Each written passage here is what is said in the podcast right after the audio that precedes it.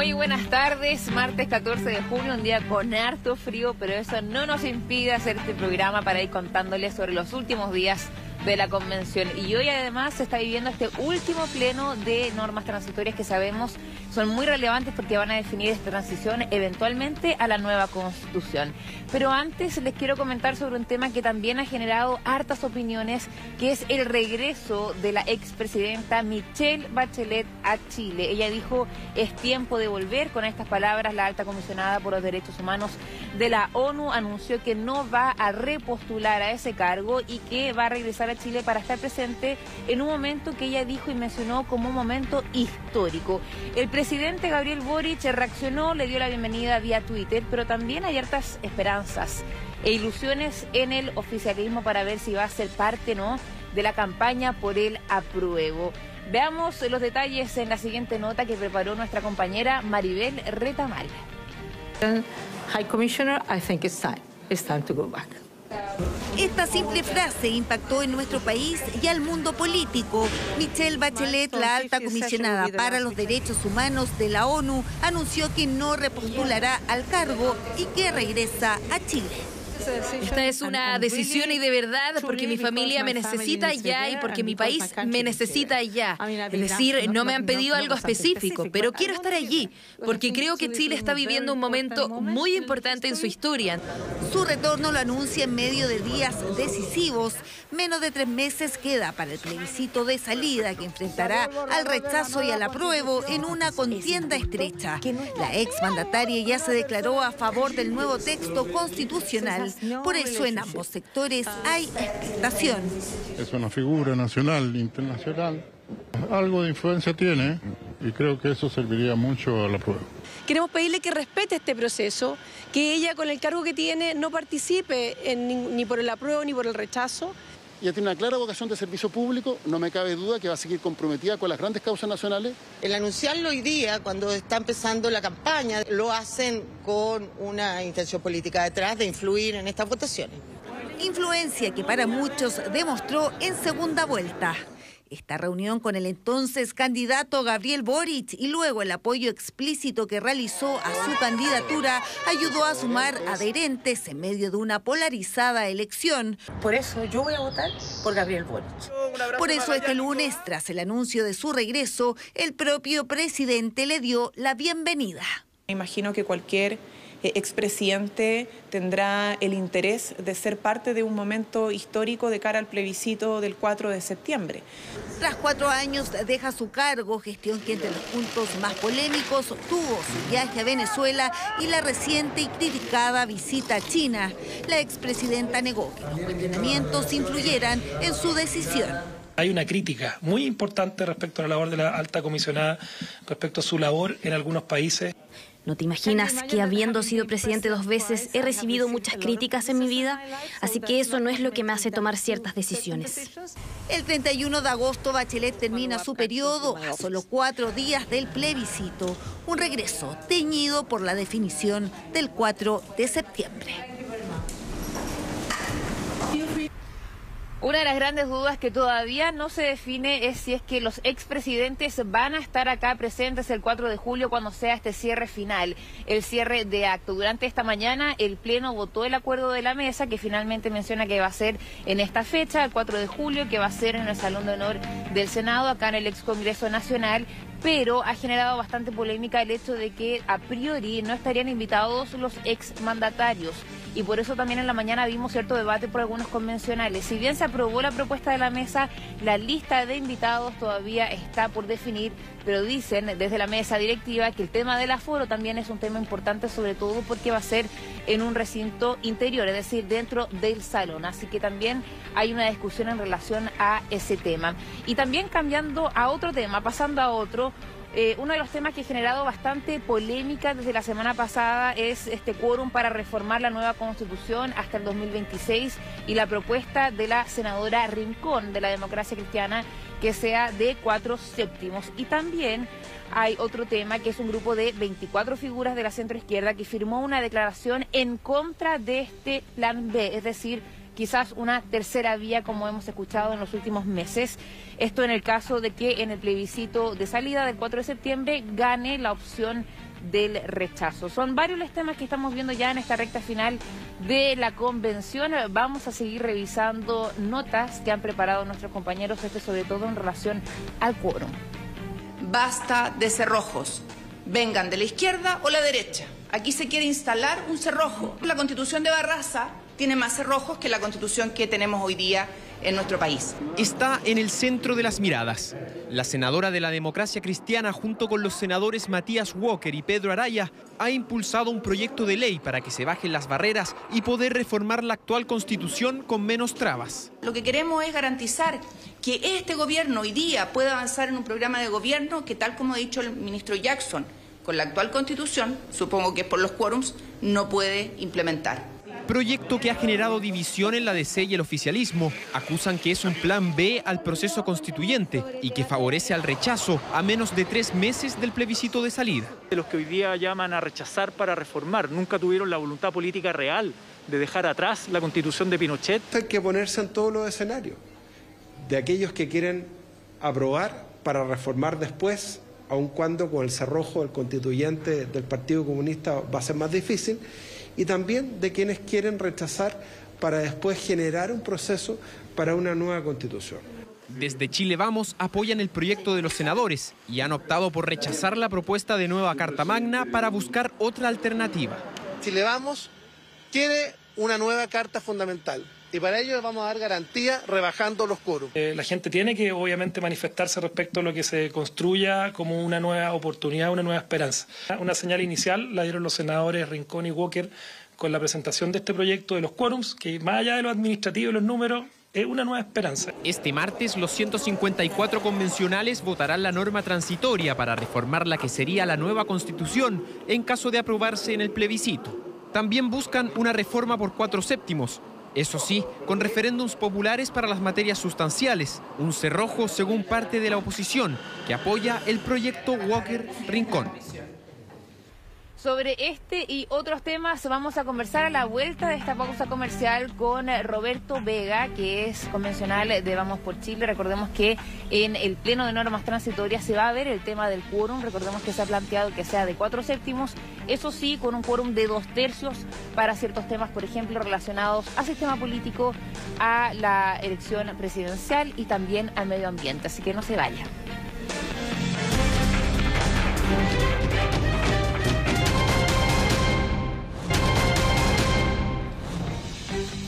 Ya estamos de vuelta a esta pausa comercial y estoy junto al convencional Roberto Vega. ¿Cómo está? Muy buenas tardes. Muy buenas tardes, ¿cómo estás tú? Muy bien. Contento acá en esta tarde un poquito fría. Sí, muy frío diría yo, ¿ah? pero bueno, seguimos haciendo este programa. Eh, bueno, durante la mañana vimos que el Pleno eh, votó un acuerdo de la mesa en relación a una propuesta del 4 de julio que va a ser el acto final. Así es. Se, se, cumple un año en el fondo. Estamos cumpliendo un año ya desde hace un año casi atrás cuando partimos con este gran desafío que era proponer un, texto que pudiese unir a los chilenos, pero lamentablemente no es lo que está saliendo, por lo menos en mi forma de verlo. Antes de entrar en ese tema y desde su punto de vista de cómo se ha desarrollado la convención, me gustaría preguntarle en relación al acto. Se aprueba esto, pero esto no implica finalmente que se le cierre la puerta a la invitación a los expresidentes, que es algo que ha generado cierta polémica porque escuchábamos la semana pasada de que al parecer la primera intención no era invitar a los expresidentes, solamente el presidente actual Gabriel Boric. ¿Usted cree que los expresidentes deberían estar presentes en esa jornada? Por supuesto, son parte de la historia republicana, son parte de la historia de Chile y fueron uno de los tantos puntos que se tocaron hoy día en el, en el pleno, no solamente por nosotros, convencionales de de Chile Vamos, sino también por convencionales de, de la centroizquierda.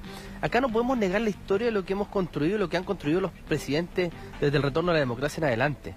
Eh, creo que quizás los dos puntos eran cuánto es el aforo real, cuánto va a costar la actividad del 4 de julio y finalmente con qué autoridad, con qué moral la mesa puede negarle que participen personas que han contribuido y que han ejercido la máxima magistratura que tiene ya el país. Bueno, todavía no se ha cerrado la puerta a eso. Entiendo que no, habían varias propuestas, algunos convencionales decían que podían ceder su, su silla, pero yo creo que acá lo que necesitamos un acuerdo republicano, y si va a ser un acto republicano, ¿qué más que estén los expresidentes de Chile? No, no estamos proponiendo cualquier texto de la Constitución que la gente tiene que valorar en su contenido si es una Constitución que une o desune. Bueno, también se hablaba de un eventual acto ciudadano, es un tema que hemos escuchado también las últimas semanas, esto de forma paralela, es decir, otro día que no sea el 4 de julio. Al final de eso, ¿en qué queda? Me imagino que todavía no eso se ha quedó en nadie, no, no, no hubo una definición el día de hoy. Eh, solamente se tocó la propuesta de la mesa, que era cosas muy básicas, o sea, que el acto iba a tener bandera, íbamos a cantar el himno nacional, íbamos a tener un aforo limitado, pero no, no avanzamos en propuestas alternativas. Sí, algunos convencionales mencionaron que había que quizás hacerlo en un lugar más representativo, fuera del centro de Santiago.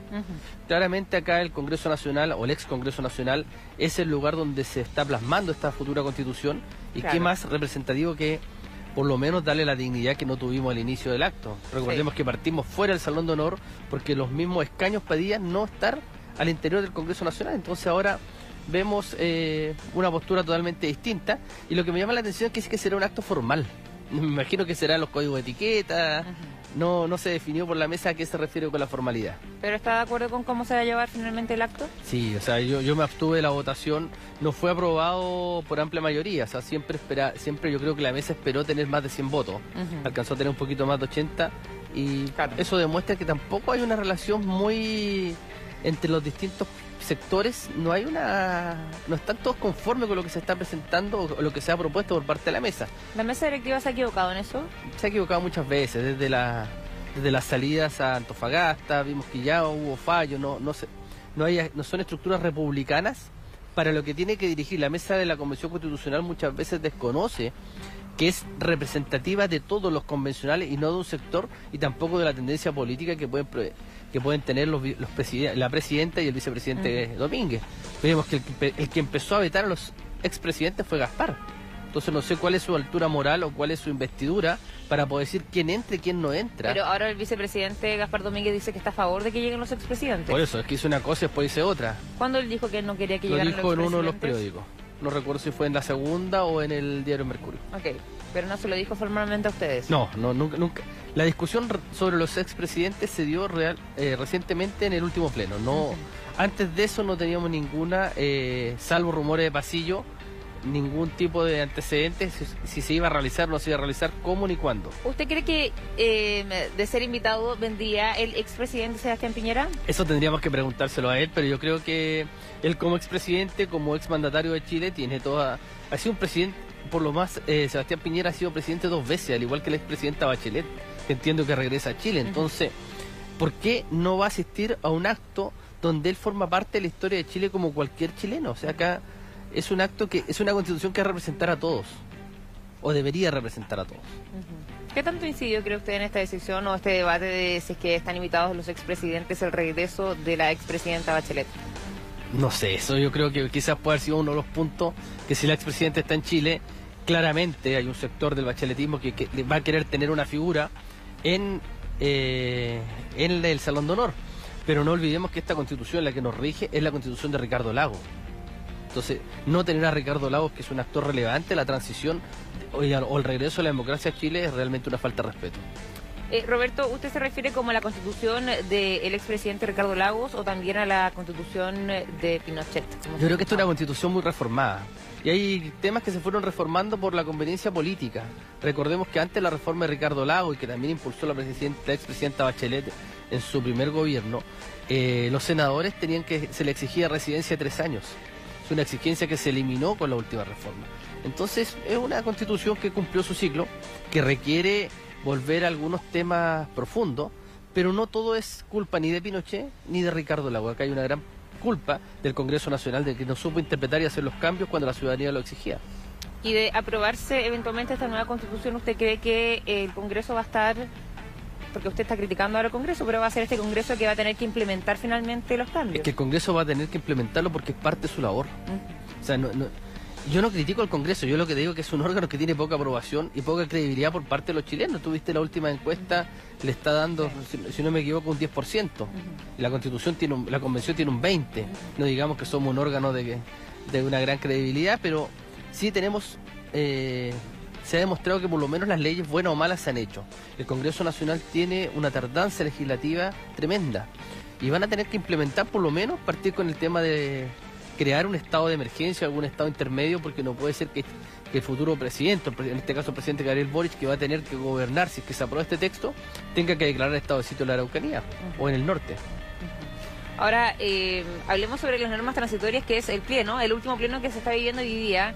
Uno de los temas principales es el, el rol de los senadores, ¿no? Hay una norma transitoria que propone que todos los senadores, independientemente de cuándo hayan sido electos, dejen sus cargos el año 2026. Así es. ¿Usted está a favor o en contra de esa norma Yo en esa norma, como te adelantaba, básicamente no sé si abstenerme o votar en contra, porque tiene una pillería, siempre, o una letra chica. Cuando aprobamos el tema de, de generar un recambio en, las en el Parlamento, se aprobó que los senadores no pudieran estar más de dos periodos, contando 16 años, periodos de 8, y los diputados no pudiesen estar más de 3, es decir, 12 años. Con esta norma, en la letra chica, en la parte final, se revive eh, la- por así decirlo, las vidas, las posibilidades que pueden ser reelectos los actuales senadores y, y diputados que están en su último periodo y podrían ser reelectos por dos periodos más. Es decir, vamos a tener eh, personas que van a estar casi 40 años en el Congreso Nacional. Y eso creo que le hace mal al país. Siempre la gente quiere un recambio generacional. Y hemos tenido senadores históricos que partieron desde el regreso a la democracia y salieron recién en el periodo pasado. Roberto, pero entonces van a votar, porque recuerdo que el pleno pasado el sector de... La derecha no votó La derecha no votó. Claro, y quiero justificar por qué no votamos. Nosotros no votamos porque hicimos una presentación a la mesa, la cual fue contestada después de efectuar la, votación. A diferencia de lo que pasó el día de hoy, que también hicimos una presentación, pero nos contestaron antes de la antes de la votación. Por eso ¿Y ustedes estamos qué, votando. ¿Qué le plantearon a la mesa en esta No, oportunidad? le planteamos el tema de las normas que se sometió a una corrección ortográfica y gramatical, las normas transitorias. Sí. Y se suprimieron alguna- algunos, algunos verbos. Entonces nosotros lo que planteamos que eso no debería haber ocurrido, sino al final por parte de la Comisión de Armonización. Y eso nos contestaron y básicamente dicen que son, son atribuciones que tiene la mesa y bueno, si contestaron eso estamos obligados a votar. Porque no, no, no viene siendo antirreglamentario lo planteado. Perfecto. Ahora, hay otro tema en relación al quórum, que se plantea que sea de cuatro séptimos y dos tercios para ciertos temas más complejos, sistema político, medio ambiente. ¿Está de acuerdo con ese tema? Porque de forma paralela también estamos viendo cómo la senadora de C, Jimena Rincón, ha planteado también esta baja de quórum a cuatro O séptimos. sea, yo creo que el bajar el quórum es necesario en tanto en la actual constitución, en caso de que se mantenga, y en la futura constitución tiene un quórum. Y el problema va a ser que vamos a tener una constitución que va a tener dos quórum. Por un lado, el quórum aprobado por el Pleno. ¿De transitorias? El transi- no, el quórum aprobado por el Pleno en materia de normas Permanentes. que es de mayoría simple. Lamentablemente es uno de los errores, de los tantos errores que tiene el texto constitucional. Y este, te- y este quórum eh, especial que va a regir por un periodo de dos años. Sí. Entonces vamos a tener una constitución sometida a dos reglas distintas. Y eso creemos que es ilógico. Veo que aquí hay algunos convencionales que están enamorados del texto y lo ven casi como algo inmutable. Yo creo que nosotros no, no hemos escrito la Biblia y el actual Congreso tiene todas las atribuciones, independiente que dure hasta el 2026 o no, para hacer las modificaciones necesarias para gobernar Chile. Pero, a ver, vamos por parte. Hablemos de las normas transitorias y luego de la norma permanente, porque en la Comisión de Armonización también están hablando de un quórum que es de cuatro séptimos, no de mayoría, finalmente. Entonces, la Comisión de Normas Transitorias, ¿a usted le gusta el hecho de que sea cuatro séptimos para ciertos temas y dos tercios para otros? Para nada, porque tú generas candados en ciertas materias que basen que son básicamente acuerdos políticos que se llegaron con los ecoconstituyentes para tener los votos para aprobar este quórum. Ahora, ¿qué es lo grave? Es que tanto la Comisión de Normas Transitorias como la Comisión de Armonización se están excediendo en sus atribuciones. Nosotros no podíamos establecer quórum especiales referentes a normas que ya estén aprobadas, que hayan sido aprobadas. Ni en transitorias. Ni en transitorias. De cosa distinta hubiese sido que tuviésemos un quórum abierto en una norma transitoria que necesita, o sea, en el, en el texto original, el texto aprobado, que debería ser interpretado mediante una norma transitoria. Acá hay un quórum en la actual constitución que dice mayoría simple. Nosotros hicimos el punto en más de una oportunidad señalando que no, que íbamos a tener un vacío. El mismo tema que señalamos con el tema de los estados de excepción. Entonces no podemos arreglar algo que no estamos autorizados para ello. Bueno, pero antes de entrar a eso, ¿qué quórum a usted le gustaría en la norma transitoria? O sea, que yo creo que no Que podemos, no, podemos tener quórum en norma ¿Y transitoria. usted va a votar eso? Yo voy a votar en contra. En contra. Sí. Cuando se habla del tema de comisión de armonización, fue uno de los tantos debates finalmente de cuáles van a ser los roles de las diferentes comisiones. Y me acuerdo que la mesa directiva dijo que la comisión de armonización va a tener el rol de ver ciertas omisiones que hay en el texto, que puede ser interpretado eventualmente como llenar ciertos vacíos. ¿Eso para usted no aplica para el tema del quórum? No es un vacío el de quórum, porque si hubiese sido un vacío no se hubiese discutido en el Pleno. Pero la convencional Constanza Hugo, recuerdo, hace en Antofagasta, de hecho, dijo que no se puede interpretar el hecho de que sea por mayoría. Hay un vacío, dice. Hay un vacío legal, pero no corresponde llenarlo a través de la Comisión de Armonización. Porque los roles de la armonización, cuando lo hablamos, era de darle coherencia al texto. ¿Y no es una omisión para y no usted? es una omisión, no. ¿Por, qué no? Porque se votó y se votó en contra. El Pleno votó un quórum especial para la reforma constitucional. Si no lo hubiésemos votado, hubiese sido algo que hubiésemos podido armonizar. Perfecto, lo entiendo. Es decir, ya se había visto anteriormente en Hay otros una plenos. voluntad por parte del Pleno de no tener ese quórum. Entonces nosotros lo estamos forzando y volviendo a revivir. ese, es el, va- ese es el vicio que tiene este esta comisión. Desde su punto de vista, ¿estos temas, por ejemplo, deberían quedar en manos del Congreso? Yo creo que sí. Mientras, mientras el Congreso no se disuelva, formalmente el Congreso tiene todas las atribuciones de poder hacer las modificaciones necesarias Claro. al actual texto constitucional. Y eso sí debería haber sido una norma transitoria. Hay otra norma transitoria que tiene que ver en relación a los jueces, que habla finalmente de que dejen sus cargos a los 70 años y no a los 75 como ocurre hoy en la actualidad. Pero eso no regiría finalmente para los actuales. Claro, hay una norma transitoria que se está aprobando. Yo tenía mis dudas de votar a favor o en contra. Finalmente lo voy a votar a favor. Por un tema de responsabilidad, no podemos darnos el lujo de tener más de 100 magistrados que del día de la mañana, de la noche a la mañana queden sin su fuente de trabajo y sobre todo que sean los ciudadanos los que van a quedar sin justicia. ¿Hay Más allá que me guste o no me guste la norma. Ya-. ¿Y por qué no le gusta tanto la norma? Creo que realmente lo que estamos haciendo es solucionarle problemas a ciertos sectores puntuales. Y eso es, eh, es un error que tenemos o que hemos cometido como convención. Acá tenemos muchos otros sectores, hay una, ahora hay varios agricultores que están acá muy preocupados por el tema del agua y a ellos no le hemos dado ninguna solución. ¿Y Pero sí norma- a los poderes constituidos lo estamos tratando de arreglar. Nos preocupamos del Senado, nos preocupamos del, de la Cámara, de, o sea, del, de los jueces, del Poder Judicial, de los funcionarios que van a, que van a, de estas nuevas instituciones que van a ser suprimidas.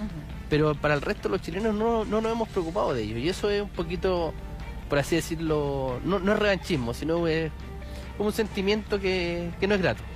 ¿Y qué, en, ra- en base a eso, qué norma transitoria extraña usted, por ejemplo? ¿Qué le gustaría estar votando hoy día? A mí me hubiera, me hubiera- gustado cosas muy sentidas por la ciudadanía, a ver, que se perdió el tema de suprimir las, las dietas permanentes a los expresidentes. Más allá de invitarlo, no, yo creo que eso es algo, la rebaja de la dieta parlamentaria, nos faltaron dos votos. Yo mismo propuse la última presentación que se, se hizo, sacamos 90, y- miento, nos faltaron cuatro, 99 sacamos. Eh, temas quizás de la residencia efectiva, Ujú. en materia de sistema el, el tema del derecho a la vivienda, que realmente hubiésemos tenido un, un derecho a la vivienda macizo, que la gente pudiese tener opción, que el Estado se generara seguridad jurídica al invertir. Eh, piensa que estamos votando el tema del arbitraje, mantener lo actual de arbitraje, y hay un montón de materias que van a quedar, en- van a quedar sin sustento jurídico porque hemos prohibido el arbitraje obligatorio. Hay materias en herencia que son propias del arbitraje obligatorio que van a necesitar modificar el Código Civil, eh, hablar de pensiones, pero haber tenido una discusión profunda en materia de pensiones, no, Robert- la- no las que se dieron en el Pleno. Eh, Roberto, a usted no le gusta la propuesta, ¿cierto? Para nada. Usted, bueno, eh, Chile Vamos ya hace dos fines de semana atrás ya zanjó una decisión por el rechazo. Eh, me imagino que está Yo voy a rechazar la propuesta. Va a rechazar también la propuesta. Mucho se ha consultado también Y en con pena te lo digo, porque fue, ha sido un año de trabajo, pero ha sido un año de trabajo en el cual no fuimos oídos, donde no existió diálogo. Existió buena relación. Yo creo que entre todos los convencionales de izquierda, derecha, yo mantengo una relación bastante cordial. Pero no tuvimos el diálogo político, que es lo que debería- deberíamos haber estado haciendo estos meses. ¿Y por qué no existió ese diálogo político? Yo creo que ciertos prejuicios por parte de sectores muy extremos de la izquierda hacia nosotros. ¿Quiénes? ¿Los independientes? Independiente, algunos sectores de los grupos sociales. Re- recordemos que cuando parte la Convención Constitucional hay un problema para poder hacer uso de las asignaciones. Y el que le tocó solucionar ese tema fue a mí. A mí me tocó defender que generar la propuesta de- del reglamento de asignación. Entonces contribuimos para que la convención llegara a buen puerto.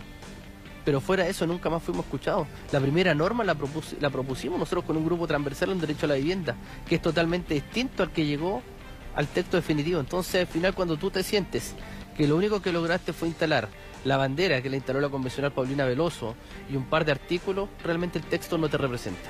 Roberto, ahora, entre todos los artículos que hay, porque este es un texto bastante largo, ¿no? Eh, ¿Dónde crees o cuáles son los puntos que menos te gustan? ¿Derechos sociales, la eliminación del Senado? ¿Qué es lo que te genera mayor rechazo? a Que los propuesta? delincuentes puedan tener derecho a voto. Eso me genera un rechazo absoluto.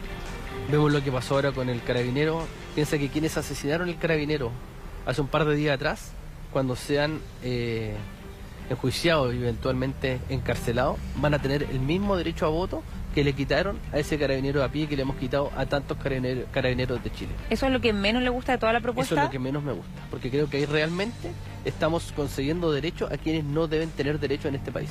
¿Y por eso usted va a rechazar? Es uno de los tantos motivos. No me gusta el tema de la salud, no me gusta el tema del, de la educación, que son derechos fundamentales. Pero eso a mí realmente me, me choca. Me choca como un delincuente va a tener el mismo derecho que una persona decente. ¿Y en cuanto a salud, por ejemplo? El, el, sistema de prestador único de salud no me gusta. Creo que acá vamos a cometer un error, sobre todo quienes vivimos en regiones y tenemos la alternativa, gracias a la ISAPRE o al actual sistema, de poder atendernos en los recintos privados.